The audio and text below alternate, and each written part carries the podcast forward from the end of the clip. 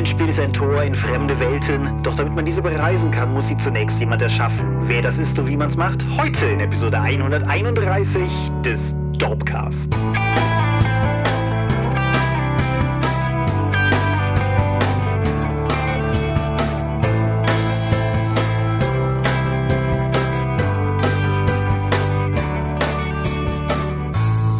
Hi und herzlich willkommen zur Episode 131 des Dorpcast. Einmal mehr haben wir uns hier versammelt, über Dinge zu reden, die mit Rollenspielen zu tun haben. Und wenn ich wir sage, dann meine ich zum einen dich. Michael Skopje-Mingers, guten Abend. Und zum anderen mich, Thomas Michalski. Hi.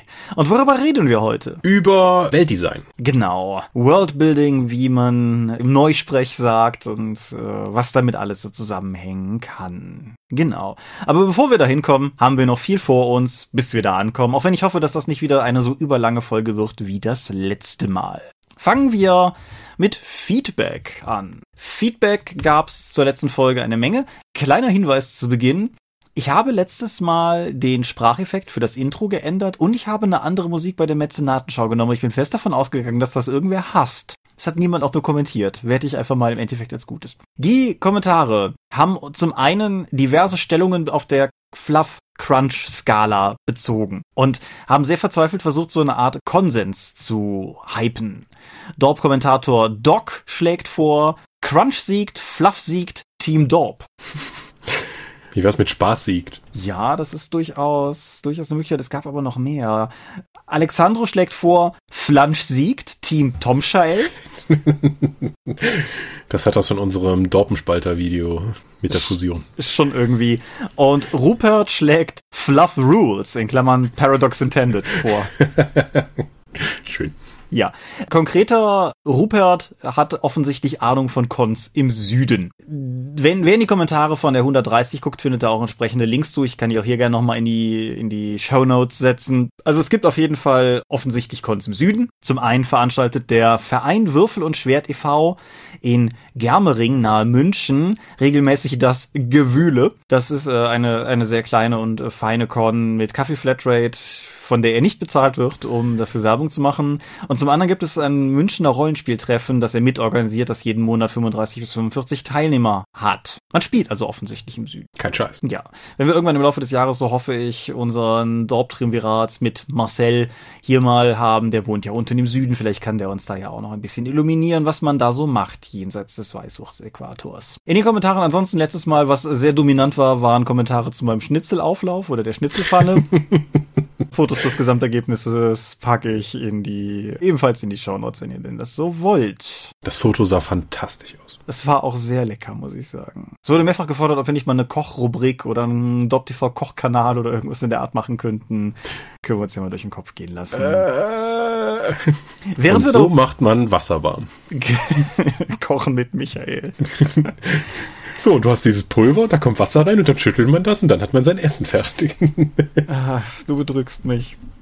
Reden wir stattdessen über Dinge, die einen nicht bedrücken, Crowdfundings zum Beispiel. Ja, die schwarze Katze ist bei Ulysses ja zu Ende gegangen, aber wie bei Ulysses so üblich, haben direkt ein weiteres Crowdfunding nachgeschoben. Jetzt geht's da um den dritten und abschließenden Abenteuerpfad der Runenherrscher und der auch rucki finanziert war. Ja, also mehr Runenherrscher-Gekloppe. Genau. Und das letzte, was für Pathfinder 1 dann noch rauskommt. Danach wird es ja zu Pathfinder 2 gehen und dann wird sich auch das Setting zehn Jahre weiterentwickeln. Genau. Es wird ja auch im, ich glaube, aktuellen Ulysses-Vlog etwas weiter ausgeführt, aber das Ding existiert ja auch unter anderem, weil die Pathfinder-Redaktion hart darum gekämpft hat, diese Runenherrscher-Sache noch ins Ziel tragen zu können. Und, und die Fans. Also ja. die wollten halt auch noch einen Abschluss dazu haben und ich glaube, damit kann man, glaube ich, gut leben, jetzt das Ding zu bekommen, weil es ist ja nicht nur die dritte, sondern du hast dann auch sogar noch die Möglichkeit, den super krassen Deluxe-Schuber zu holen mit allen drei Abenteuerfahrten. Ja. Das, äh, damit habe ich nicht gerechnet. Das ist ein schönes Angebot und ich glaube, es wird auch tatkräftig zugegriffen. Auf jeden Fall. Wo ebenfalls tatkräftig zugegriffen wird, wir haben letztes Mal schon darauf hingewiesen, Role Inclusive, Diversität und Repräsentation im Rollenspiel, Sachbuch bei Feder und Schwert. An dem Tag, an dem wir das ja aufnehmen, sind noch 16 Tage übrig. Das heißt, es läuft tatsächlich auch noch, wenn diese Folge online geht. Stand derzeit 12.150 von 4.000 Euro. Das Ding ist also auch sicher im Sack, aber da sind noch diverse Stretch Goals zu holen. Wer also mag, mhm. kann es Was so interessant ist, dass es halt schon über 350 Unterstützer hat, weil das ist halt nur ein kleinpreisiges Projekt, aber dafür äh, die, da umso wichtiger ist die große Unterstützerzahl. Das gibt also durchaus in der deutschen Rollenspielszene auch ein Interesse für dieses Thema. Ja, ich denke, das ist ja auch durchaus ein Thema, was gerade letztes Jahr sehr dominant geworden ist ist mit Sicherheit nicht zu Unrecht ein relevantes Thema auf jeden Fall. Und äh, ja, über 350 ist gut. Wir sind jetzt noch sechs Unterstützer von 400 entfernt. Also ich oh, gehe mal davon okay. aus, die 400 Marke wird bis zum Erscheinen der Folge. Es ist wie immer Montag, an dem wir das hier aufnehmen, wird dann auch noch gefallen sein. So eine Spielart des Crowdfundings sind Patreon-Unterstützer. Da haben wir auch welche von. Und es gibt einen, den ich an dieser Stelle noch ganz kurz erwähnen möchte, weil er es nicht mehr in die Mäzenatenschau dieses Monats geschafft hat, nämlich Nutzer Arzach Rumpelgnork. Und der, er hat das schlechteste Timing gehabt. Ich habe nämlich die Liste aufgerufen, habe das Ding eingesprochen, habe die Liste aktualisiert und da war er. Aber ja, insofern meinem schlechten Gewissen Genüge getan. So ist das. Herzlich willkommen. Genau. Und wo wir schon bei schlechten Gewissen sind und, und natürlich auch Dank an alle anderen unserer Unterstützer, aber wo wir schon bei schlechtem Gewissen sind, der Tom machte dich und mich die Tage darauf aufmerksam, dass wir Rezis bei iTunes haben. ja, wieder mal so ein typisches Problem des Dorpcast mit, hey, Leute schreiben über euch. Ja und? So, da sollten wir aber drauf reagieren. Warum? Ja, wenn ja, du Werbung sind Werbung sind wir nicht gut. Ja, beziehungsweise auf Feedback aktiv zu reagieren ist nicht unbedingt unsere Kernkompetenz, muss man einfach sagen. Hat uns aber trotzdem sehr gefreut. Ich habe dann auch, ich hier als das Apple-Kind der Dorp, habe dann auch entsprechend alle Rezis mal gescreenshottet für die iTunes-Nicht-Nutzer und habe es dann entsprechend weitergeleitet und wir sagen ja sogar jedes Mal, dass wir uns über gute Bewertungen freuen und auch da können wir uns echt nicht beschweren. Wir liegen bei einer glatten 5,0 bei iTunes und warum sagst du das? Jetzt fühlen sich Leute herausgefordert, einfach mal vier Sterne zu geben. Ja, nicht unsere Fans, unsere Fans sind super.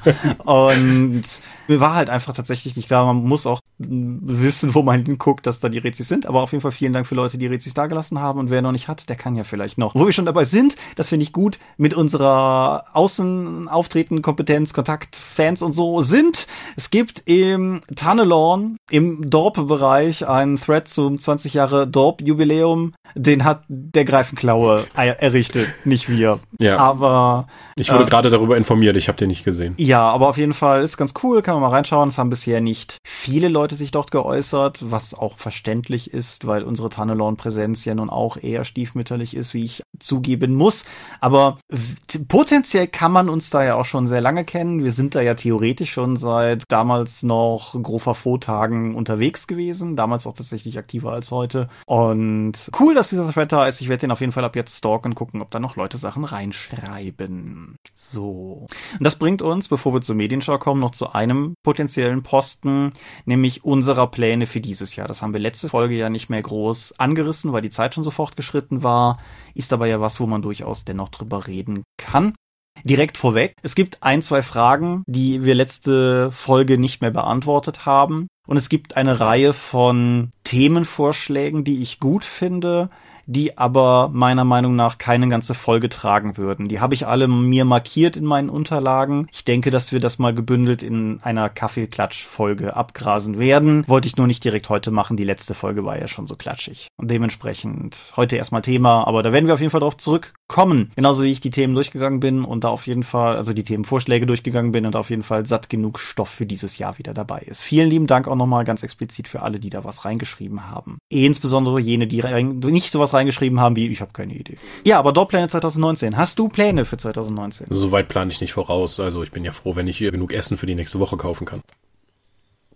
Habe ich gerade zum Trinken angesetzt, weil ich dachte, du würdest mehr sagen. Also, was kann ich Nein. sagen? Also, was ich noch gerne machen würde, ich habe noch Konzepte hier für ein weiteres 1 wie 6 Freunde Abenteuer, das ich vielleicht im Laufe des Jahres tatsächlich mal umsetzen kann. Diverse Ideen für Savage Worlds Kram, aber da ich ja auch der Redakteur der deutschen Ausgabe bin, weiß ich nicht, in welcher Form ich das dann veröffentliche oder schreibe. Ja, und bestimmt irgendwas mit Games Workshop, sei es nun Age of Sigma oder was anderes, aber ob ich das veröffentliche, ist dahingestellt, weil wir machen so viele kleine Kampagnen, Szenarien, Warhammer Quest, Abenteuer und so. Wir sind da kreativ aktiv, aber das heißt nicht unbedingt, dass ich das alles niederschreibe. Na gut. Was ich sagen kann, wir haben ein, ein W6 Freunde Band, der dieses Jahr auf jeden Fall erscheinen soll. Das ist der allzeit bereit, der einen Jahreslauf abdeckt Heute, an dem wir das hier aufzeichnen, hat mir unser Gastautor Ralf Sandfuchs sein Abenteuer in einer ersten nahezu fertigen Fassung geschickt. Also das ist quasi dann im Ziel. Dann fehlt nur noch unser hauseigener Matthias Schaffrath. Wenn der dann auch noch sein Abenteuer fertig hat, dann ist das Buch auch spruchreif. Sollte also dieses Jahr irgendwie klappen können. Worüber wir ebenfalls gesprochen haben, und ich denke, das kann ich an dieser Stelle einfach dann auch mal erwähnen, ist, dass wir im Laufe des Jahres vermutlich eine milde aktualisierte dritte Auflage vom 1 Freunde Grundregelwerk machen werden. Tatsächlich ist der Primär Grund eine rein optischer, weil wir dem Buch auch ein Cover von Jakob geben wollen, der ja auch unsere ganzen anderen Cover zeichnet und wir einfach Einheitlichkeit in der Reihe haben wollen. Es gibt aber auch einfach so ein paar Dinge, die im Laufe der Zeit dann doch wieder aufgekommen sind, die man mit reinpacken kann. Das sind ein paar milde Regelerrata und vielleicht ein paar Meta-Worte zum Umgang mit dem Setting, weil Jugenddetektive spielen ja auch durchaus mit teilweise nicht ganz unproblematischen Klischees und wir hier so unter uns als Rollenspieler ist vielleicht weniger so das Ding, aber da wir ja doch festgestellt haben, dass auch viele zum Beispiel Eltern sich das Spiel holen, um das mit ihren Kindern zu spielen, schadet es vielleicht nicht, da ein paar Zeilen so zu schreiben. Aber wer jetzt die zweite Auflage hat, wird vermutlich nicht viel verpassen und es erscheint ja sowieso wie immer dann auch als PDF. Dann ist da Mystics of Mana, das haben wir letztes Mal ja schon erwähnt, da liegen beim zuständigen Redakteur, also mir, die Regeln zur Durchsicht von dir und da bin ich aber auch eigentlich ganz guter Dinge, dass das dieses Jahr irgendwie klappen könnte. Markus hat diverse Sachen in der Pipeline, aber da möchte ich an der Stelle nicht weiter drauf eingehen, weil das erscheint mir unfair, ohne das vorher mit ihm abgesprochen zu haben. Und ich habe auch ein paar kleinere Sachen, die ich dieses Jahr eigentlich ganz gerne angehen möchte. Das ist eine hier schon mal erwähnte Fate-Neuauflage unseres alten Angel-Abenteuers Motel. Und es ist ein, ich möchte sagen, autobiografisches Fantasy-Abenteuer über eine Erbschaft. Mm. Du weißt wo. Ja. Ich habe mich tatsächlich noch nicht so ganz entschieden, wofür ich das mache, ob wir da einen Warhammer 4 Fan-Download draus machen. Warhammer 4 Fan-Download klingt super. Oder ob wir das als, ob wir irgendeine laufende OGL mitnehmen und daraus ein, was weiß nicht, zwei Hände, Forbidden Lands, D&D 5, irgendwas Abenteuer draus machen. Keine Ahnung, weiß ich noch nicht. Aber der Plot steht zumindestens und ich, ich spiele mit dem Gedanken, das Ganze auf der Drakon-Test zu spielen.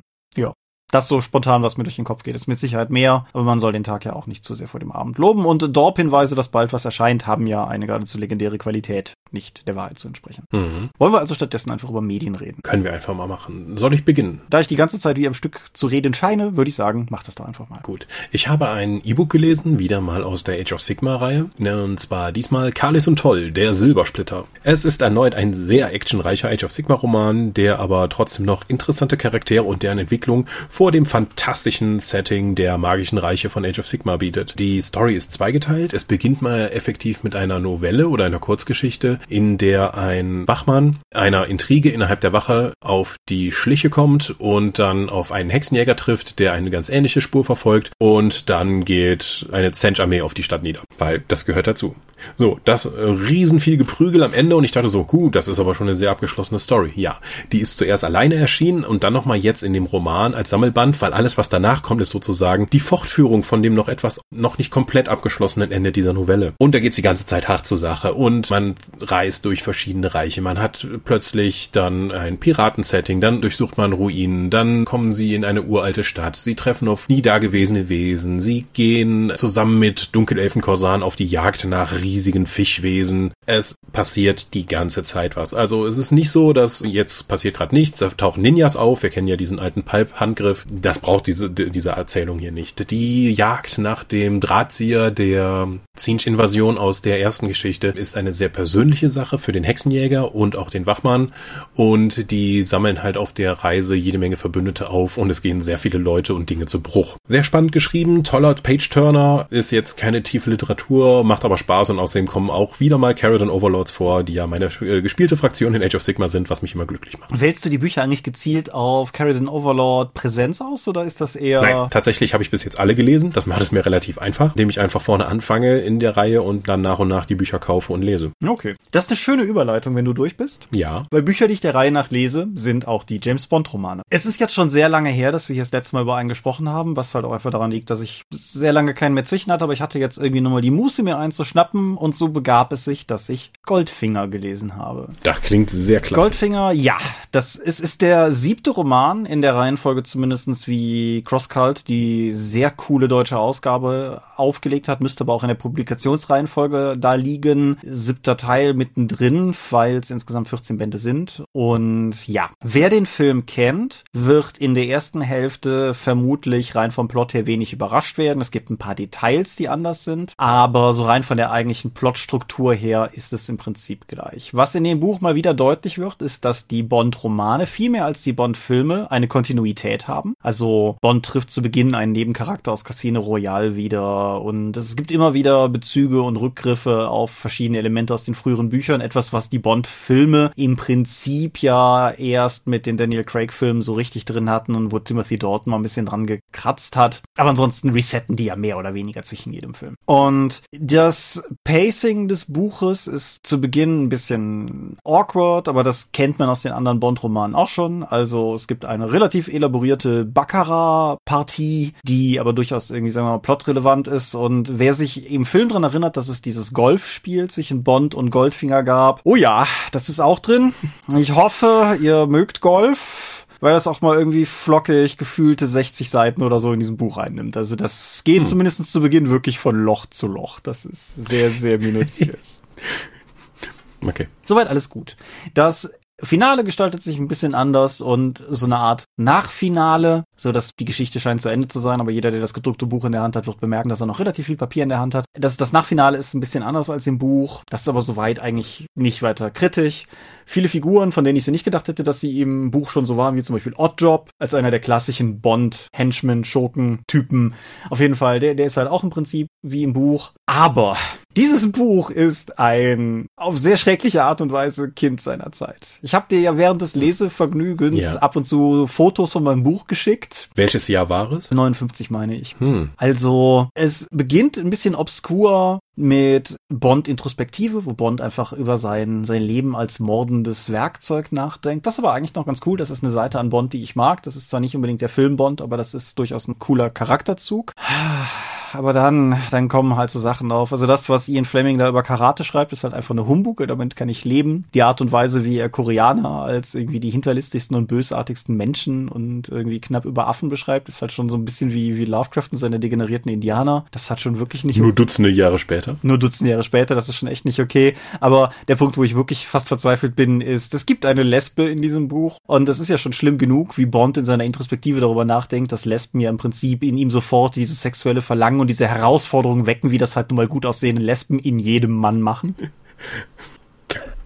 aber diese ganze, die braucht man richtigen Mann-Philosophie, die dieses Buch dann halt auch transportiert, ist halt schon echt nicht gut. Also. Ich finde diese ganze Lesbenbekehrer als Männlichkeitsideal ja sehr irritierend. Das hatte er vor einiger Zeit auch schon mal, glaube ich, in dem dritten Riddick mal erwähnt und das hat mich auch da so wahnsinnig gestört. Und der Riddick-Film hat jetzt nicht die Ausrede, irgendwie aus den 50ern zu sein. Oh nee, die Bond-Filme, Goldfinger hat dieses Element in dem Maße nicht drin, weil Pussy Galore, wie diese edle Figur heißt, ist im Film Film meine ich einfach nicht lesbisch. Mhm. Aber einer von den späten Bonds, einer von den Brosnan, der mit dem Öl, die Welt ist nicht genug, der hat das halt auch. Und Brosnan, Brosnan braucht, glaube ich, nur einen Kuss, um die lesbisch. Ich glaube, Denise Richards ist es auf jeden Fall jemanden davon zu überzeugen, dass es ganz klar bis jetzt ein Fehler war, den sie da gemacht hat. Alleine die, die Idee davon, dass ein Homosexueller eigentlich nur noch nicht die richtige Person des anderen Geschlechts gefunden hätte und dann seinen Fehler einzugestehen, ist schon sehr irritierend. Ja. Aber auf der anderen Seite, wir sind ja beide studierte Literaturhistoriker und und ich bin super dankbar dafür, dass CrossCult die Dinger tatsächlich übersetzt haben, so wie sie sind. Weil frühere deutsche Bond-Ausgaben waren teilweise auch geschönt und zensiert in verschiedensten Aspekten. Und ja, das ist super problematisch. Und das ist halt auch nichts, wo ich irgendwie beim Lesen drüber schmunzel und das dann einfach ignorieren kann oder sowas. Aber auf der anderen Seite finde ich halt, Bond ist eine popkulturell so wichtige Figur und eine so ikonische Figur und einfach konserviert und dokumentiert zu haben, wie diese Figur halt in ihrer literarischen Form ursprünglich war, finde ich wertvoll und auch spannend. Es ist halt keine, keine Figur, zu der ich eine Identifikation in diesen Aspekten aufbauen könnte, bei weitem nicht. Das war aber im Prinzip nach Casino Royale, dem ersten Roman und seiner weitschweifigen Misogynie schon durch. Aber ich finde es halt trotzdem einfach gut, dass es halt dass es halt dokumentiert bleibt, sagen wir so. Dass du den Bond bekommst, wie er war und nicht so, wie wir ihn uns heute vorstellen, dann, also, dass die Bücher dann angepasst wurden an unser heutiges Leseverständnis und Moralverständnis. Genau. Damit du heute auch noch sagen kannst, huch, der hat aber einen weiten Weg hinter sich. Genau, ja. Und das finde ich halt tatsächlich gut und wertvoll. Und insofern bin ich nach wie vor sehr dankbar für die Crosscult-Ausgabe, die in ihrer Übersetzung, ich lese nicht parallel das Englische, insofern kann mir natürlich was durchgehen, aber die Bücher lesen sich hervorragend auf Deutsch und sind auch noch hübsch aufgemacht. Also ist auf jeden Fall ein, ein lesenswertes Buch mit einer sehr problematischen Klammer, sagen wir so. Hm. Ja, Crosscult. Ich habe jetzt auch den achten und neunten Sammelband von Saga auf Deutsch noch von Ihnen gelesen und jetzt pausiert die Reihe erstmal für ein Jahr.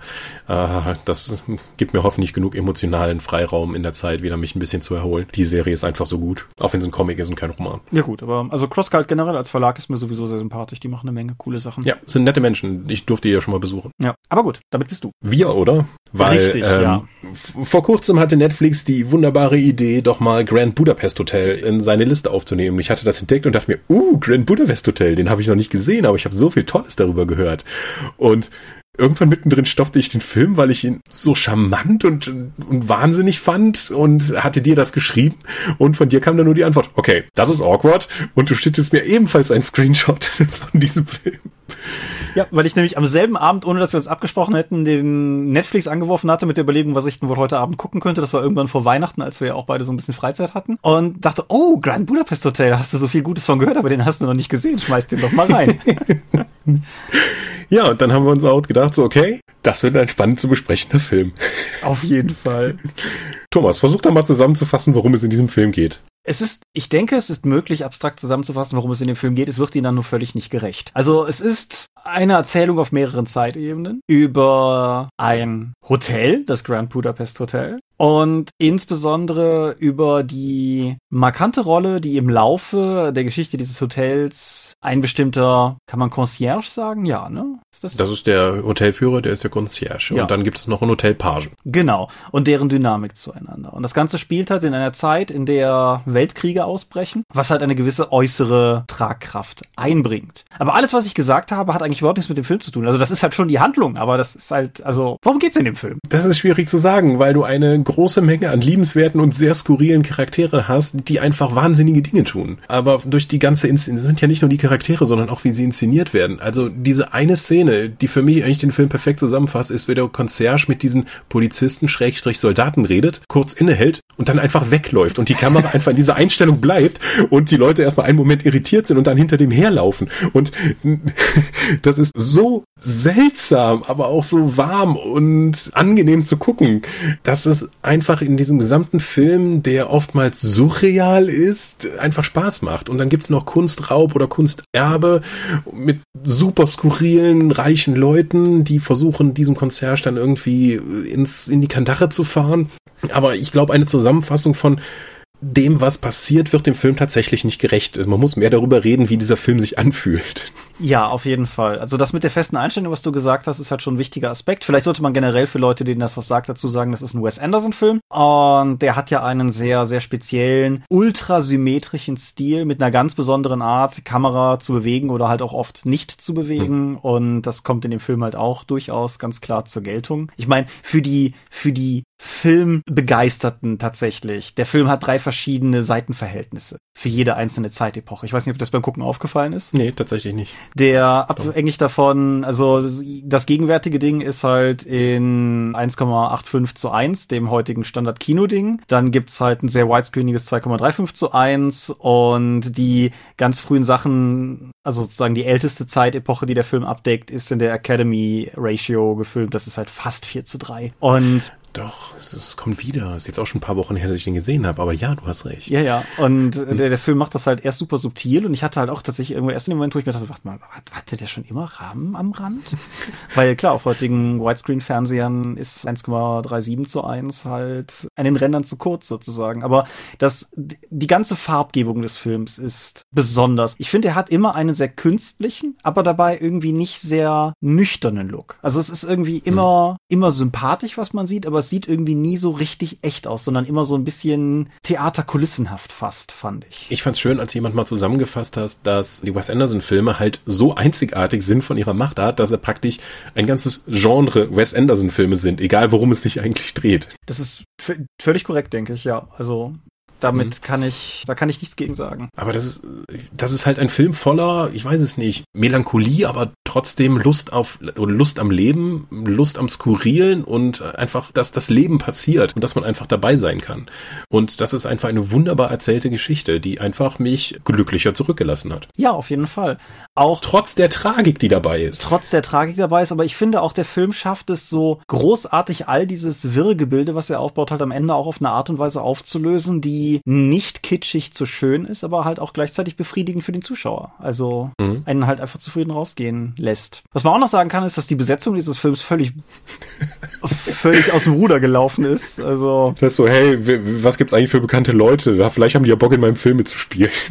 ja, wer, wer fällt mir jetzt, wer fällt mir jetzt ein? Ralph Fiennes ist auf jeden Fall drin. Willem Dafoe, Jeff Goldblum sind drin. Edward Norton ist drin. Bill Murray ist drin. Tilda Swinton ist drin. Diverseste andere. Harvey Keitel ist drin. Habe ich Jude Law schon genannt. Also Adrian Brody. Also die Besetzung dieses Films, damit hättest du fünf Filme drehen können, so ungefähr. Und ja, auch der Film ist ja irgendwie, der, der spielt ja irgendwo, aber so richtig, wo das wo ist, kriegst du ja auch nicht wirklich raus. Also. Es sind, es heißt da Budapest Hotel, aber viele von den Namen und Uniformen und alles Mögliche ist ja erfunden. Ja. Also du bekommst mit, in welcher Zeitepoche das spielt und in welcher Region das spielen soll, aber ohne konkrete Bezüge zu haben. Genau, auch alles, was du irgendwie an Namen geboten bekommst, klingt halt irgendwie richtig genug, aber ist es halt irgendwie dann auch nicht. Und das, das macht den Film halt auch. Also wenn der jetzt irgendwie in einer etablierten, echten Region gespielt hätte, hätte ich mir das, glaube ich, irgendwie. Das ist so ein bisschen wie Agrabah in, in Aladdin oder sowas. So, du, du weißt genau, was gemeint ist, aber es ist halt keine reale Ort und bringt deshalb nicht irgendwie die Last der Historie mit sich, sondern kann halt einfach seine Geschichte erzählen. So ein bisschen. Mhm. Das, das hilft auch der ganzen Surrealität, die diesen Film ja immer so unter, unterschwellig immer mitträgt. Mhm. Ja, und, und, und teilweise auch nicht so unterschwellig. Also. Der, ah, ja, ja, ein ganz toller Film. Auf jeden Fall, ja. Sowohl unterhaltsam als auch Kunst. Kunst, die auch dir gefallen hat. Das, das kann man ja auch. Ja, ja. Das gibt's ja durchaus auch. Okay. Gut. So derartig positiv gestimmt können wir mal aus der Medienschau dann hinaustreten zum Thema. Genau. Heute nur drei Medien, aber wir, uns war beiden klar, dass Grand Budapest Hotel von uns beiden Zeit einnehmen wird. Mhm. Normalerweise bei Filmen, die man schon regulär kaufen kann, setze ich ja keinen Trailer drunter, sondern jeweils nur den Amazon Affiliate Link. Ich glaube, zudem setze ich mal einen Trailer dazu. Einfach weil das vielleicht nochmal besser kommuniziert, was zur Hölle wir da meinen. genau, aber das Thema wir bauen Welten. Wir bauen Welten in verschiedenen Kapazitäten. Wir bauen sie als, als jemand, der Settings entwirft, als Spielleiter, der das Ganze leitet, aber halt auch im Prinzip einfach als Rollenspieler, die wir am Tisch sitzen und die die Welt ausgestalten. Was war das erste, was dir so durch den Kopf ging, als ich Worldbuilding dir an den Kopf geworfen habe als Vorschlag? Nebenbei eines der Themen, die von Hörern in der Umfrage gewünscht wurden. Eben, dass die Leute am Spieltisch ein Setting für ihre Bedürfnisse bauen und jetzt nicht dieses abstrakte irgendwo sitzt ein Designer und baut das für mich und ich spiel, bespiel das dann, sondern dass man tatsächlich selbst was erschafft. Mhm. Interessant, weil ich hatte, ich hatte durchaus auch daran gedacht, aber halt auch noch zwei, drei andere Gedanken drin. Zum einen kann ich vielleicht gleich ein bisschen was dazu sagen, wie das Mystics of Mana Setting Megaterra entstanden ist. Einfach als praktisches Beispiel aus einer Designerperspektive, ohne wieder auf ein Verlagsprodukt aus irgendeiner Richtung zurückgreifen zu müssen. Und auf der anderen Seite halt auch, du hattest ja letztes Mal schon durchaus angerissen, wie du Savage World Settings entwirfst. Mhm. Das waren so meine primären Gedanken. Aber ja, Spielermitgestaltung in verschiedenen Varianten gibt es natürlich auch. Hast du einen Wunsch, wo wir einsetzen sollen? Nö. Gut, dann fangen wir doch einfach bei der Spielergestaltung an, weil das vielleicht das ungewöhnlichste in Anführungsstrichen ist, also zumindest im Sinne klassischstes Rollenspielverständnisses, weil wenn du gerade auch aus so einer OSR-Richtung kommst, dann ist ja, sagen wir, der Simulationismus noch sehr stark in den Leuten und der Spielleiter verwaltet und demonstriert an der Welt und die Spieler sind halt Spielbälle, die sich darin bewegen können und selber auch Einfluss nehmen können, aber halt nur selber Einfluss nehmen können. Und ich denke, viele Rollenspiele verschiedenster Art heutzutage haben ja durchaus einen abweichenden Ansatz daran. Mhm. Also das kann ja selbst sein, dass ich erstmal nur die Beziehung zwischen den Spielern tatsächlich baue, um darin schon mal Teile der Welt zu generieren. Mhm. Das fällt mir zum Beispiel ein Malmsturm, wo ich dann immer sagen muss, du hast eine Beziehung links zu dem Charakter, was verbindet dich mit ihm? Dann habe ich schon, indem ich dann sage, wo ich ihn getroffen habe und was ich getan habe, definiere ich ja schon einen Teil der Welt mit. Auch wenn es, sagen wir mal, zu diesem Zeitpunkt noch gar keine Situation gibt. Was ich ganz stark fand, war zum Beispiel von 13th Age, wo du dann das eine definierende Ding für deinen Charakter hast, ja. das dich eben definiert. Da ich immer noch so stolz auf meinen Paladin bin, kann ich ja nochmal dann erzählen, was ich damals gebaut habe, nämlich einen alchemistisch hergestellten Menschen, der von einem Kult produziert wurde, um dann eben als Gefäß für ihren Messias zu dienen. Aber bevor es soweit werden konnte, hat ein, hat ein Paladin-Orden diesen Kult gesprengt, nur noch mich als unfertigen Menschen gefunden und dann in ihre Reihen aufgenommen und deswegen bin ich halt so eine Art Paladin geworden. So, ich bin der einzig alchemistisch hergestellte Mensch und ich sollte eigentlich für als Gefäß für einen Gott dienen. Das ist mein einzigartiges Ding. So, bumm, damit kann ich doch arbeiten. Ja. Genau in der gleichen Runde, Ollis Charakter hat einfach gesagt, ich bin der letzte noch frei lebende Halbling, was ich für einen der besten Aspekte überhaupt halte wollte, weil das so viel über den Charakter aussagt und gleichzeitig über das Setting, weil wir wissen jetzt, okay, alle Halblinge in dem Setting sind eigentlich versklavt oder sind leben unfrei und er ist der Einzige, der sich dagegen auflehnt. Warum ist das so und was ist mit denen passiert? Genau, und das ist halt was, was dann auch das Spiel ganz hart beeinflusst. Einfach auf einer ganz dramatischen Story-Ebene sogar. Was ich aber auch zum Beispiel ganz interessant finde, ich bin ja in der Dorp-eigenen 13th Age-Runde vor kurzem erst eingestiegen, weil die existierte zwar schon länger, aber jetzt bin ich ja wieder in die Eifel gezogen und die spielt halt nur mal in der Eifel und da war das ja naheliegend, dass man irgendwie guckt, ob man da nicht zusammenfindet. Und Markus Charakter in der Runde ich weiß nicht genau, wie sein One Unique Thing definiert ist, aber er ist halt faktisch einer der größten, in Anführungsstrichen, Rockstars des Settings. und das hat halt eine ganze Menge ausgelöst hin zu so, es gibt irgendwie ein Fentelalter magiebasiertes Musikdatenträgersystem. Es gibt diese, diese ganze Kultdynamik hinter, hinter Fans, hinter irgendwie Auftritten und so weiter. Das ist ja nicht unbedingt dasselbe, was du bei Barden hättest oder sowas. Das hat ja schon einen sehr eigenen Stil. Und das hat die Welt halt einfach massiv geprägt. Es ist kein dunkles Imperium, Traum, kein schweres Schicksal, kein irgendwas, aber es ist halt einfach ein Ding, was erstmal nur seinen Charakter definiert. Aber damit diese Definition seines Charakters existieren kann, hat das implizit so viel Einfluss auf die Welt gehabt, dass für mich zumindest als jemand, der von außen dazu kam, war das halt sehr stark spürbar. Und ja, ich finde das super cool. Hm? Und das ist, finde ich, wichtig, weil über diese definierenden Elemente, weil wenn sich die Story nicht um deine Charaktere dreht, warum sitzt du da? Ich habe ja auch schon erlebt, dass dann eben eine Story fertig definiert war und die hatte so viele NSCs und verschiedene Orte und da war das passiert so viel interessanter Kram. Ich finde das gar nicht wichtig, weil ich habe keinen Bezug dazu. Wenn ich ein fertiges Setting bekomme, solange ich keinen Bezug dazu herstellen kann, was mit meinem Charakter passiert oder wie ich mit dieser Welt interagiere, ist das für mich erstmal wertlos. Wenn ich allerdings direkt am Anfang definiere, mein Charakter interagiert mit der Welt auf diese Art. Habe ich nicht nur das Setting definiert, sondern auch die Story für meinen Charakter vorgegeben, was ich gerne damit machen möchte und dem Spielleiter Material an die Hand gegeben, was er in dem Abenteuer mit mir machen kann und was ich für Kampagnen erwarte. Ja, auf jeden Fall, ja. Es gibt ja noch im Kleinen, wenn du zum Beispiel auch mit dem System Matters Spiel, geh nicht in den, nee, wie heißt es? Beyond the Wall. Ja, gut. Ja. Da baut man ja am Anfang zusammen das Dorf. Und indem ich eben zu, nicht eine Setting-Beschreibung vorlese und dann sage, oh, guck mal, hier gibt's den NSC, kann ich nicht dessen Sohn sein oder so, sondern ich direkt mit den Leuten dann definiere, dieses Dorf existiert nur, weil wir fünf jetzt hier zusammensitzen und diese Ideen hatten. Das ist unser Dorf. Dann habe ich direkt eine ganz andere Beziehung zu diesem Dorf, zu diesem Ort, weil ich habe das zusammen mit den anderen Leuten hier am Ort erschaffen. Ich habe die NSCs definiert und die muss ja nicht mal so ins Detail gehen, aber jedes Mal, wenn ich etwas brauche für einen Plot oder wenn es für meinen Charakter relevant ist, werde ich es hier noch nochmal erwähnen und das wird dann auch in die Story und beziehungsweise in das Setting eingebaut. Es gibt einfach keine keinen Ballast, weil alles, was wir jetzt hier geredet haben, wird relevant werden oder ist zumindest für einen der Spieler relevant. Und es gibt jetzt nicht irgend, es gibt keine sinnlosen Informationen wie, ja, es hat 1700 Einwohner, davon sind 120 in der Stadtwache und 13 davon haben schlechte Füße. Ja. Es gibt Regionalbeschreibungen, die funktionieren so, das ist aber für meinen Charakter wahrscheinlich völlig irrelevant, ob jetzt 1700 oder 1200 in, dem in der Stadt leben. Wenn ich aber das selbst erschaffen habe, habe ich ihnen ja nur gesagt, was für mich der relevante Punkt ist. Das hat niemand anders für mich mit einem festgeschriebenen Setting entschieden. Ja. Interessanterweise finde ich, all diese Sachen, die wir jetzt genannt haben, sind ja sehr im Bereich der Erschaffung verhaftete Elemente. Ich finde es halt auch ganz interessant mittlerweile sowas manchmal einfach in ganz kleinen Dingen ins Spiel zu tragen. Also konkretes Beispiel, ich habe neulich ein Police Procedural inspiriertes Fate-Ding für einige von den Dorplern geleitet und es kam dann irgendwie zum ersten Mal der Chief auf, was ja immer so eine ganz typische Polizeiplot-Person ist. Irgendwie, meistens sind es ja irgendwie große, brüllende, böse Chiefs oder so. Und dann kam halt der Chief an und dann einfach zum Spieler zu sagen, so, da kommt euer Chief, wer ist denn das so? Mhm. Und dann halt den Spieler diese Lücke füllen zu lassen. Ist etwas, was man, was man auch Spielern, glaube ich, wo man Spielern ein bisschen den Raum lassen muss, das selbst ein bisschen zu üben. Weil ich weiß noch, als mir das als Stilmittel das erste Mal begegnet war, war ich völlig überfordert, weil mhm. es ja quasi als Spieler eigentlich nicht in Anführungsstrichen mein Job ist, diese Lücken zu füllen. In diesem Sinne Gruß an die Vögte und alle anderen da in der Ecke, mit denen ich manchmal spiele. Da habe ich mir das nämlich abgeguckt. Mhm. Hatte ich aber eine schöne Idee. Also John Wick hatte das, glaube ich, als Living Cities Konzept mal weitergegeben, dass du den Spielern halt die Aufgabe gibst, das Setting noch weiter zu definieren, diese NSCs zu definieren.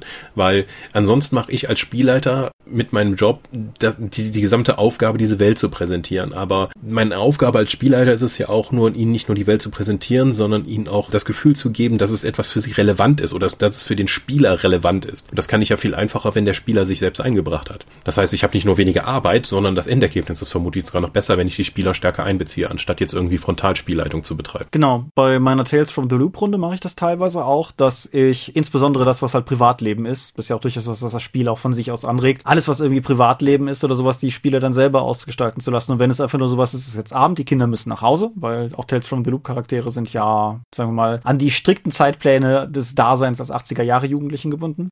Und dann halt einfach zu sagen, so gut, wenn du zu Hause ankommst, was passiert denn bei euch noch? Nicht nur, was machst du heute Abend noch, sondern was passiert noch bei euch? Und es war anfangs auch nicht direkt so flüssig, aber mittlerweile ist es halt durchaus auch so, ja, und mit meinem Bruder mache ich noch das und das oder irgendwie meine Eltern sind nicht da, weil die nie da sind und irgendwie so. Und das bringt halt die Leute dazu, von ihrem Charakter aus die Welt weiter auszudefinieren und dann auch noch auf eine interessante Art und Weise, die meiner Meinung nach nicht so in den Don't Tell Me About Your Character Fallstrick reinstolpert, sondern halt dadurch, dass sie über den Charakter hinausgeht, auch für andere einfach interessant ist. Mhm, weil es den anderen ja auch Möglichkeiten gibt, zumindest die dann anzuspielen. Wenn du jetzt zum Beispiel hörst, so meine Eltern sind abends nie da, so hm, sollen wir abends nicht mal was unternehmen, weil oder da steckt doch eine Geschichte dahinter. Warum lässt der lassen die Eltern ihre Kinder alleine? Es gibt ja wieder Ansatzpunkte, aber es muss halt auch irgendwas geben, wo, womit die anderen Spielercharaktere halt wieder interagieren können. Genau, ja. Und was ich das Schöne daran finde, ist, es ist völlig unabhängig, was man spielt, sei es sowohl System wie auch Setting, das kannst du eigentlich überall einbauen. Selbst in einer harten Dungeon Crawl Runde kannst du das einfach mit reinwerfen und die Charaktere und die Welt dadurch lebendiger machen. Mhm. Und es greift halt auch ein bisschen was auf, kleines Nebenfass, um es kurz aufzumachen, aber ich finde, etwas, wo ich die letzte Zeit sehr viel drüber nachgedacht habe, ist, ich beobachte immer noch relativ häufig, dass, glaube ich, in vielen Runden so ein bisschen die Dynamik vorherrscht, dass die Spieler dem Spielleiter beschreiben, was sie machen. Und das ist, finde ich, eigentlich gar nicht wahr, weil eigentlich beschreiben die Spieler ja allen am Tisch, was sie machen. Mhm. Und das ist ein, eine Nuance, aber ich finde, das ist eine wichtige Nuance, die gerade hier halt auch greift. Wenn zum Beispiel meine Tales from the Loop Spieler sagen, was ihre Charaktere abends noch machen, dann sollen die das nicht mir sagen. Klar, ich will das auch wissen, aber die sollen das halt auch einander sagen. Und das finde ich fördert auch eine ganz andere Art, nochmal miteinander zu spielen, auf einer ganz anderen Ebene halt, als nur rein auf Charakterebene halt. Mhm. Aber du hattest eben noch einen Punkt angesprochen, den ich ganz spannend fand, nämlich Probleme. Wenn Spieler erstmal in diese, in, die werden ja dann ins Zentrum Zentrum gestellt und plötzlich müssen sie etwas über ihren Charakter preisgeben und vielleicht hat der Spieler diese Situation oder die Spielerin diese Situation noch gar nicht kennengelernt und ist erstmal überfordert. Du meintest, das klappt inzwischen besser. Hast du irgendwelche Techniken, die du mitgeben kannst, um den Leuten diese, sagen wir mal, aus dem klassischen Rollenspiel kommen, ungewohnte Situationen leichter zu machen, sich selbst einzubringen? Technik ist vielleicht ein zu großes Wort.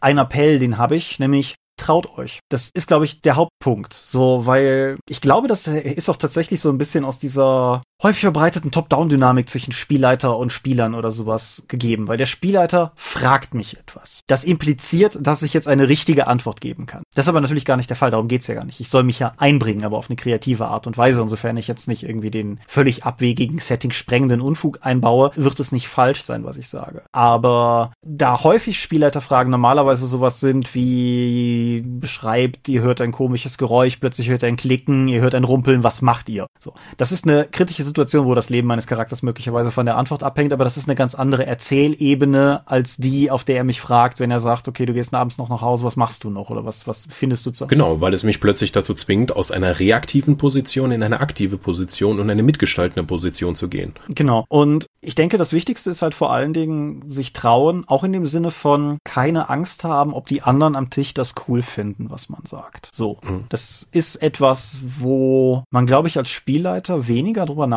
obwohl es eigentlich auch nicht angebracht ist in dem Kontext, aber dass man halt einfach sich denkt, nee, ich beschreibe das jetzt so, ich habe jetzt hier meine Gelegenheit, ich kann dieses Stück Setting ausdefinieren und das mache ich jetzt auch einfach so und dann halt auch nicht irgendwie zögern oder nochmal vorsichtig zu den anderen gucken, ob das okay ist, sondern einfach machen. Mhm. Wenn man nämlich zwei, dreimal gemacht hat, wird man merken, dass davon nichts kaputt geht. Genau, es addiert nur dazu und außerdem regt es, wenn du die Punkte der anderen noch aufgreifst, das gemeinsame Storytelling, da gibt es kein besser oder falsch. Wenn jemand anders was einbringt und du sagst, oh, das ist noch besser, dann kannst du das ja in deine Geschichte einweben oder dann entsprechend an, abändern. Genau. Und wenn man, sagen wir mal, wenn man an dem Punkt ist, an dem man ein bisschen Gefühl für die ganze Dynamik dahinter gewonnen hat, dann kann man ja auch durchaus gucken, inwieweit es mit der Gruppe insgesamt in Ordnung ist, wenn man diesen nicht reaktiven Aspekt des Ganzen noch ein bisschen ausdehnt und vielleicht manchmal auch einfach sich wirklich ins Spiel einbringt und sagt, sag mal, sag mal Spielleiter, wäre es okay, wenn das und das, dass man selber halt Ideen reinwirft. Das ist nochmal eine etwas andere Sache, als wenn man sozusagen das Erzählrecht vom Spielleiter gegeben bekommt. Aber ich denke, das kann in vielen Runden, wo das eine funktioniert, kann das andere auch durchaus gut funktionieren. Und dabei geht es mir halt explizit nicht um das Definieren von Vorteilen oder so, sondern einfach das Definieren von Dingen, die cool sind. Genau, also ich kann sagen, bei Talk habe ich jetzt zehn Punkte über den Zielwert gewürfelt. Das heißt, ich kann jetzt eine Dekla narrative Deklaration im Spiel unterbringen. Ich treffe den Gegner nicht nur so toll, sondern ich treffe ihn so, dass er vom Balkon runterstürzt und dann schreiend in diesem Wagen da unten landet. Dann habe ich zwar auch eine, habe ich durch den Regelmechanismus eine narrative Deklaration im Geschenk bekommen, aber sie erweitert das Setting halt auf diese Weise erstmal nicht. Genau. Das ist halt nur in dem Moment relevant. Ja, wie gesagt, das ist, denke ich, also das ist auf jeden Fall ein Versuch wert und wie du schon richtig gesagt hast, das ist im Prinzip mit, mit jedem Spielziel, mit jeder Gruppe prinzipiell vereinbar, außer vielleicht mit den ganz harten Simulationisten. Da könnte ich mir vorstellen, dass das so ein bisschen problematisch ist, weil diese Spontanspielereingebungen natürlich in die Simulation der Welt eingreifen. Mhm. Ja. Aber es gibt natürlich auch die andere Variante, die in der halt der Spielleiter, der, der reine Erschaffer der Welt ist. Wobei, bevor wir zu der kommen, nochmal eine, nochmal etwas abgewandelte Version davon. Du hast das hier im Dorpcast schon mal erzählt, aber deine D&D-4-Runde damals in Aachen, ihr habt mit wechselnden Spielleitern gespielt, richtig? Ja, genau. Wir waren zu fünft und da ist halt jeder immer mal wieder Spielleiter geworden. Und es gab kein Setting. Das Setting ist halt jede Runde nochmal weiter definiert worden in dem, was halt der Spielleiter gemacht hat. Wir hatten am Anfang nur das Konzept, wir wollen Barbaren spielen, weil gerade das Spielerhandbuch 2 erschienen ist und da so geile Primal-Kalassen drin waren, die wir alle spielen wollten. Deswegen haben wir gesagt, wir sind einfach so ein Barbarenstamm. Und dann ging es halt zuerst darum, dass wir innerhalb des Barbarenstamms bessere Positionen einnehmen. Dann haben wir weitere Barbarenstämme die Häuptlinge besiegt, um dann irgendwie ein größeres Reich zu errichten. Plötzlich hatten wir das Problem, dass ein Imperium, das dann spontan auftauchte, die Idee hatte, im Norden zu randalieren und eine Armee aufzufahren. Und dann gab es irgendwann einen großen Drachen, den die sich magisch gefügig gemacht haben. Und dann gab es eine große Endschlacht und unsere Szenario war dann mit einem Skill Challenge während dieses Kampfes das Ritual zu brechen, weil ansonsten macht der Drache unsere ganze Armee platt. Und wir haben es nicht geschafft. Und ja, die Barbaren des Nordens wurden in dieser großen Schlacht besiegt und plötzlich mussten wir in den Guerillakampf effektiv und haben uns dann in dieses Imperium eingeschlichen, haben herausgefunden, dass dieses Imperium von einem Dämonenkult unterwandert war, haben fiese Pakte geschlossen und sind in die Hölle runtergegangen und haben Leute verprügelt, damit diese Pakte enden. Und irgendwann waren wir Level 30. Und alle diese Elemente, alle diese Abende waren immer jeweils von einem Spielleiter definiert. Wenn irgendwas, jedes Punkt des, jeder Punkt des Settings, der bis dahin da war, wenn alle das nur irgendwie cool fanden und sich dran erinnert haben, haben wir das gleich nochmal aufgegriffen. Wenn sich keiner mehr an irgendwas erinnert hat, haben wir es auch einfach nicht mehr genutzt. Also es gab niemals irgendwie einen Zeitpunkt, dass jemand jemand ein Tagebuch geschrieben hat, dass wir eine Wiki geführt hätten über Orte, über NSCs, die wir getroffen haben. Es ging einfach immer die ganze Zeit weiter und wenn irgendwas noch cool war, haben wir es weiter genutzt und wenn nicht, dann eben nicht. Ja. Und das war dann eben auch ein, so eine Art von kooperativem Settingbau, obwohl das Setting ja immer noch sehr im Hintergrund stand und eigentlich immer nur als Leinwand diente für unsere Charaktere, deren Bedürfnisse und halt die Action, die wir haben wollten. Und das hat wunderbar funktioniert. Das, diese Kampagne hat mir dann auch gezeigt, dass ich Setting eigentlich für überbewertet halte, weil wir haben wahnsinnig viel Spaß haben können, ohne dass jetzt irgendjemand 400 Seiten Regelwerk oder Hintergrundwelt lesen musste, um sich darauf vorbereiten zu können, ein Spiel zu spielen. Wir haben einfach losgelegt und Spaß gehabt und das Setting hat sich unseren Bedürfnissen gebeugt, nicht andersherum. Würdest du sagen, dass du daher kommend grundsätzlich gegen Settings bist oder ist das zu hart? Ich bin nicht gegen Settings. Also ähm, es gibt genug schöne Sachen und vordefinierte Settings, in denen wir uns dann noch selbst austoben können. Ich schaue hier gerade nach links und sehe Runepunk für Savage Worlds. Das hatte so viele tolle Ansätze, in denen wir eben spielen konnten, sei es nun die Spielerrassen, die verschiedenen Türme, die diese Stadt definieren und die verschiedenen Bezirke, die da sind. Da fanden viele abgefahrene Ideen drin, aber auch genug Freiheiten. Ich meine, das Buch hat 200 Seiten, da ist eine komplette Kampagne drin, alle Regeln für das Setting und die Beschreibung. Was ich halt nicht brauche, ist dieser simulationistische Kram. Ich kann nachvollziehen, dass es Leute gibt, die eben dann mit dem Reenactment-Gedanken das möglichst präzise darstellen zu wollen und daraus ihre Befriedigung ziehen. Das funktioniert für mich aber gar nicht. Ja. Für, für mich ist es einfach wichtiger, dass gerade irgendwas mit, dass irgendwas Relevantes für meinen Charakter passiert und dass meine Entscheidungen Konsequenzen haben, die uns im Spiel dann weiterbringen, damit irgendetwas passiert. Das ist für mich wichtiger, als darüber zu diskutieren, ob der Geweihte jetzt eine braune oder eine grüne Robe anhaben sollte, den wir gerade auf dem Feld getroffen haben, weil das eben sonst das Setting für mich nicht mehr wahrhaftig darstellen lässt. Was ich schon gehört habe von Leuten, wo Spieler auf ihren Spielleiter zugekommen sind, ja, das war jetzt das zweite Mal, dass du uns geleitet hast, aber dieser Priester, wenn der auf dem Feld arbeitet, trägt er eine braune Robe, nicht die übliche grüne Robe, die trägt er nur während Zeremonien. Also ich glaube, du nimmst das Setting nicht ernst genug.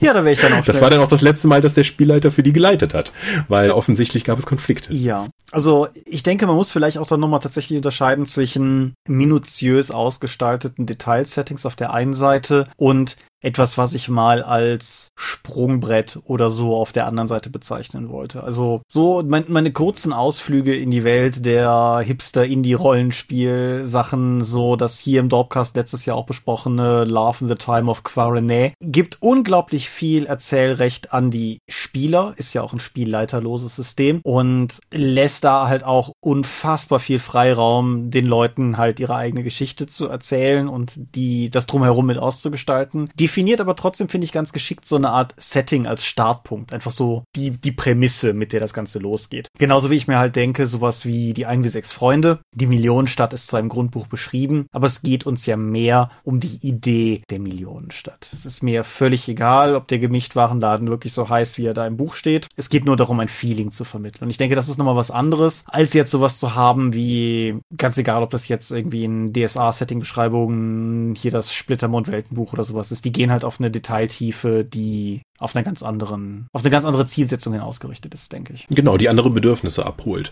Da musst du dich halt auch viel stärker vorbereiten. Also die Vorbereitungszeit für eine Runde oder auch für Spieler ist wesentlich intensiver als bei unserem genannten System, wo du erstmal nur so, äh, das ist unsere Setting-Idee, von hier aus machen wir weiter, was wollt ihr spielen geht. Es ist gleichzeitig einschränkend und befreiend, weil wenn ich in Aventurien anfange, habe ich so eine breite Auswahl an Sachen, die ich einfach mir rausnehmen kann, um daraus schon einen Charakter zu bauen. Da muss ich nicht mehr so viel Eigeninitiative zeigen oder komplett bei Null anfangen. Es gibt einfach so ein Menü, woraus ich mich bedienen kann. Das ist befriedigend, das, das hilft mir, aber es sorgt auch dafür, dass je nach Runde die Vorbereitungstiefe, die erwartet wird, halt schon sehr immens sein kann. Das ist nicht, ich komme heute Abend mal vorbei und ich will diesen Wikinger-Typen spielen. Da gibt es ja einige Leute, die dann direkt so, nein, Torwaller sind viel komplexer, dann sagen würden. Also es, es lädt ein, aber es schränkt auch ein und es, es, es zeigt dir auch oft genug einfach nur das Stopp, bis hier nicht weiter, du hast noch nicht die entsprechende Detailtiefe für das Setting, um hier mitspielen zu dürfen, weil wir haben einen anderen Anspruch. Ja, ich merke das in unserer DSA 4 Runde, die gerade auf ihr Finale zusteuert, immer noch, wo wir ja die hier auch schon mehrfach erwähnten zwei DSA Neulinge mit drin haben. Und es ist halt auch nach Jahren des Spielens immer noch so, dass manchmal der Spielleiter Namen oder so erwähnt und dann sitzen mehrere Leute am Tisch und nicken wissend und zwei Leute gucken halt ein bisschen hilfesuchend und fragen dann. Und das ist natürlich auch nicht unbedingt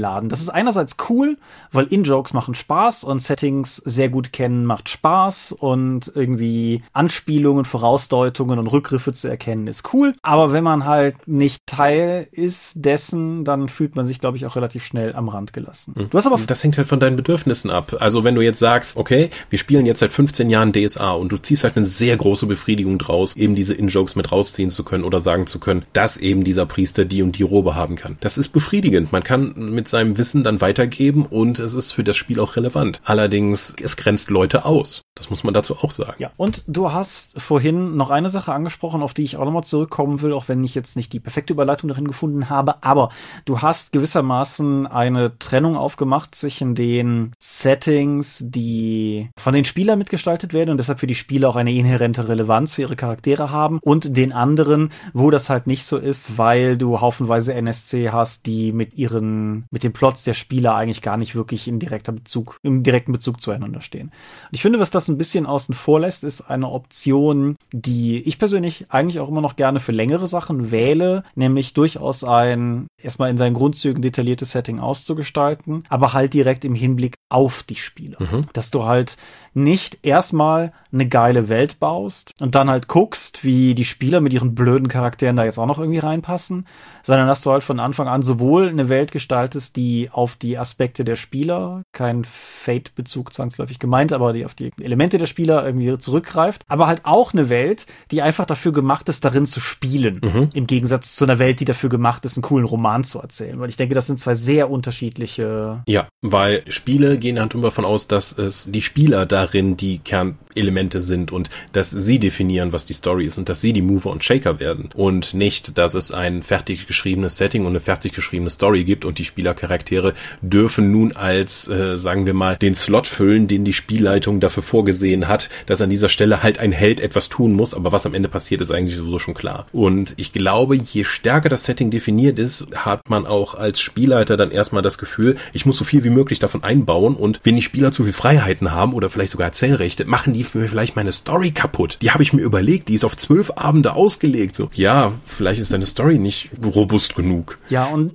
auf einer ganz anderen Ebene, das ist nämlich das, wo ich vorhin meinte, vielleicht kann ich noch kurz auf Mystics of Mana eingehen. Vielleicht habt ihr die Karte gesehen, die vor zwei Jahren in unserem RPC-Preview-Ding drin war. Vielleicht habt ihr auch letztes Jahr die wunderschöne Version dieser Karte gesehen, die die großartige Hannah Möllmann für uns angefertigt hat. Diese Welt ist ein Donut. Und in der Mitte dieses Donuts ist das Imperium, das, das neue Reich beheimatet.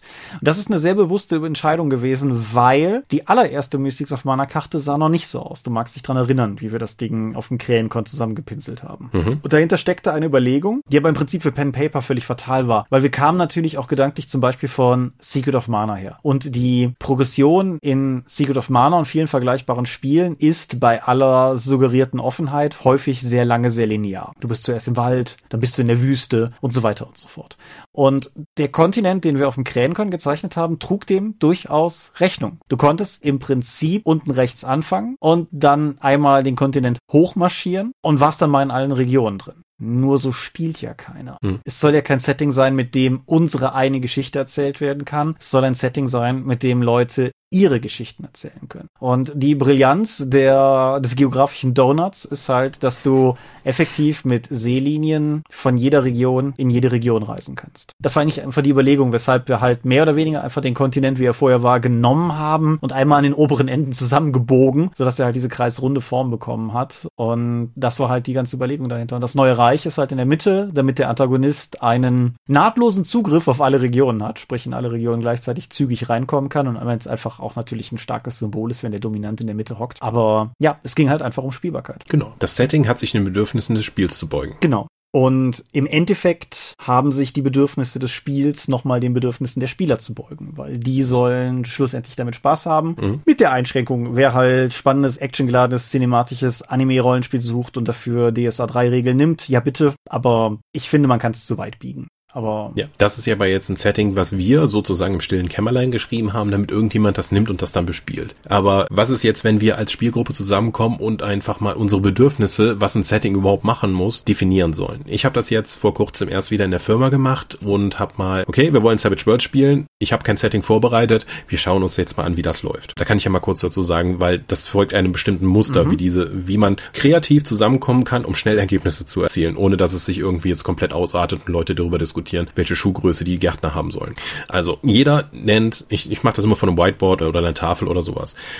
Jeder nennt drei Aspekte des Settings, die für ihn relevant sein können. Das können, äh, kann alles Mögliche sein. Das kann Cyberdämon sein, das kann Horror sein, das kann Furcht sein oder irgendwas Kinkiges, weiß ich nicht, was ihm, was ihm gerade halt wichtig ist. Oder dann schreibe ich die auf dann darf jeder, also das kann man nicht mit zu vielen Leuten machen, so eine normale Spielrunde reicht. Also man muss dann auch über entscheiden, ob man dann als Gestalter mitarbeiten möchte. Ich würde sagen, nein. Nachdem jeder seine drei Punkte gesetzt hat, stehen die da. Dann kann man sich schon mal draufschauen und da kriegt man schon mal ein ungefähres Gefühl, wo die Richtung hingeht. Dann gehst du in der gleichen Reihenfolge nochmal durch und sagst, jeder von euch kann einen dieser Begriffe streichen. Ist egal von wem. So, dann kannst du schon mal die Sachen, die dir, die total doof sind, rausstreichen. Wenn jetzt jemand gesagt hat, ich will aber Affen, Laser und Dinosaurier. Jemand sagt, Affen sind totaler Blödsinn. Zack, Affen werden gestrichen. Dann sagt so jemand, oh, aber dann machen wir einfach weiter. Nachdem die drei Begriffe gestrichen sind, fängst du wieder vorne an und sagst, welcher dieser, welcher dieser Begriffe, der jetzt auf der Tafel steht, ist die am relevantesten. Dann machst du einfach einen Kreis drum. Und am Ende guckst du halt auf die eingekreisten Sachen und sagst, okay, jetzt müssen wir gemeinsam eine Core Story mit diesen Begriffen finden. Mhm. Und das ist es. Also, das ist schon der Hauptteil der Arbeit. Dann kommen wir kurz zusammen und sagen, was ist die Core Story des Spiels?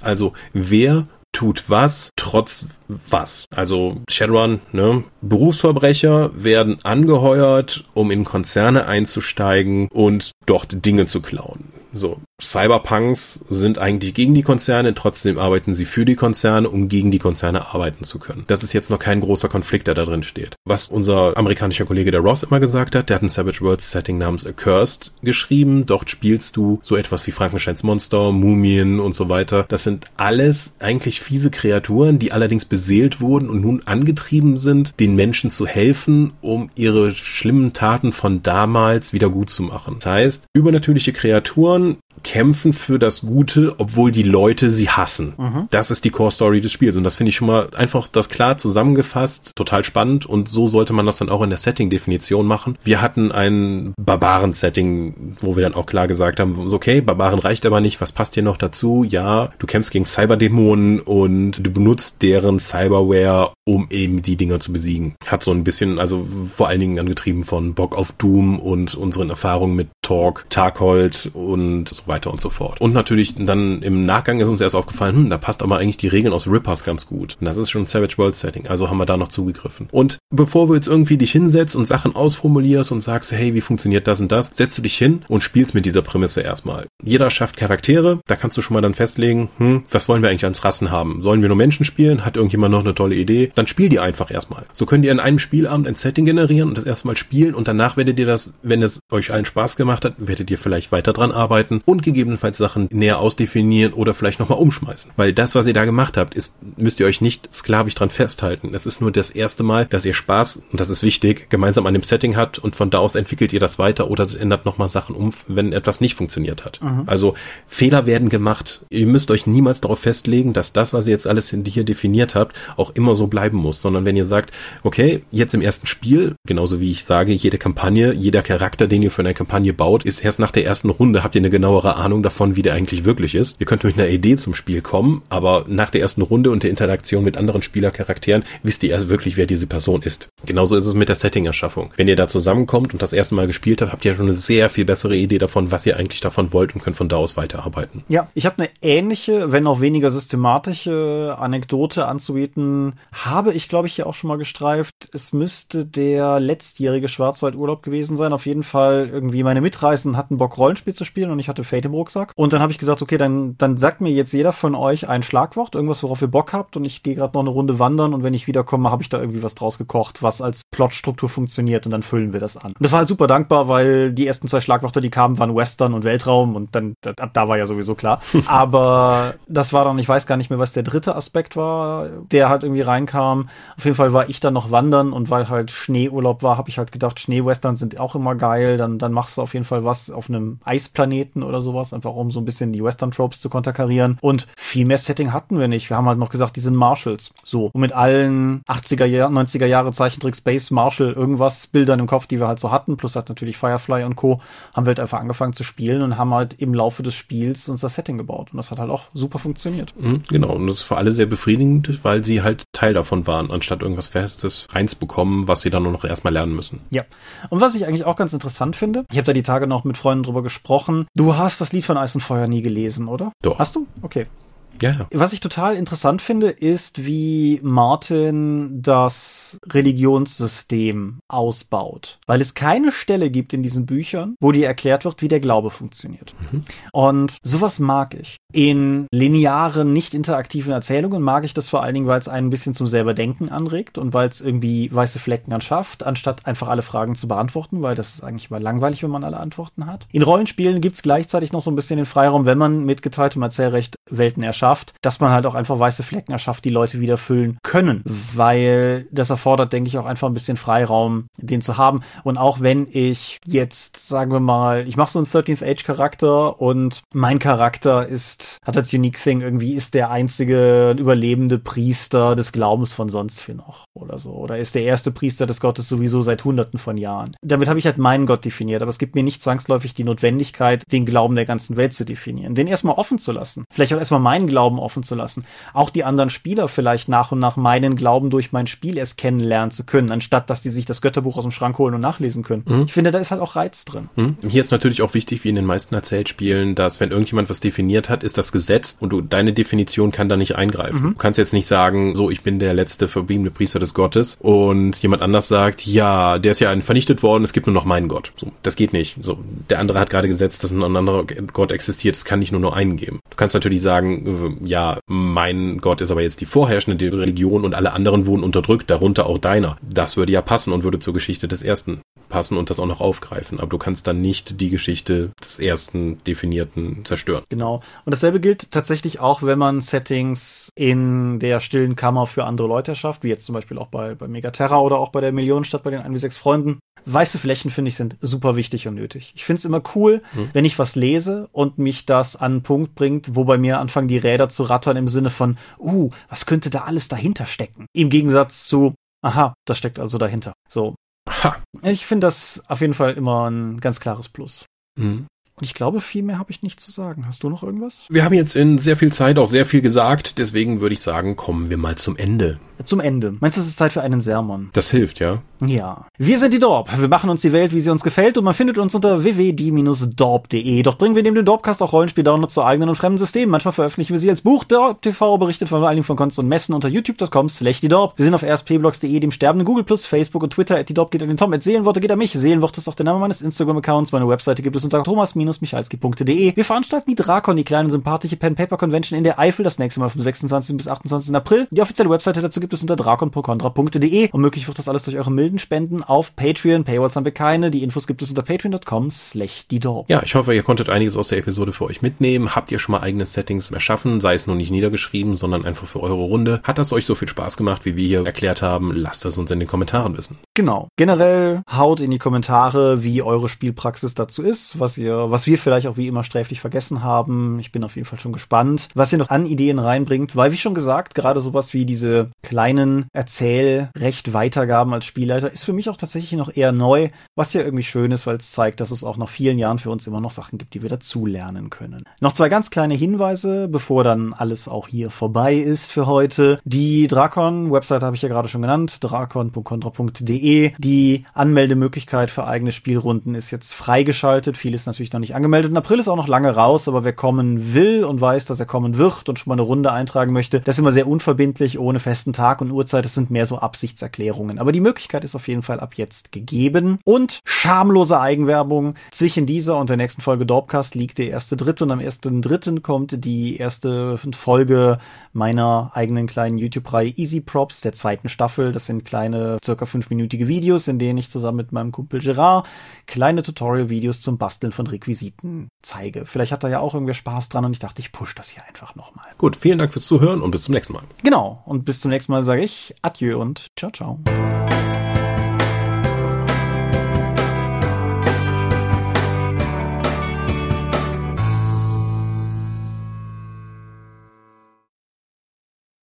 Ich war beim Sermon versucht, irgendwas mit alles ist aus Hack gemacht zum Worldbuilding zu bauen. aber, ja, hätte die Folge bereichert, Thomas. Ja, aber hat sich irgendwie, hat sich nicht angeboten, rein semantisch oder so. Ich hoffe, meine Abmoderation hat in irgendeiner Form Sinn ergeben. Da habe ich dich nämlich zeitweise nicht gehört und habe einfach geraten. Das ist okay. Dann hören wir auf. Genau, dann hören wir auf. Ich klicke mal auf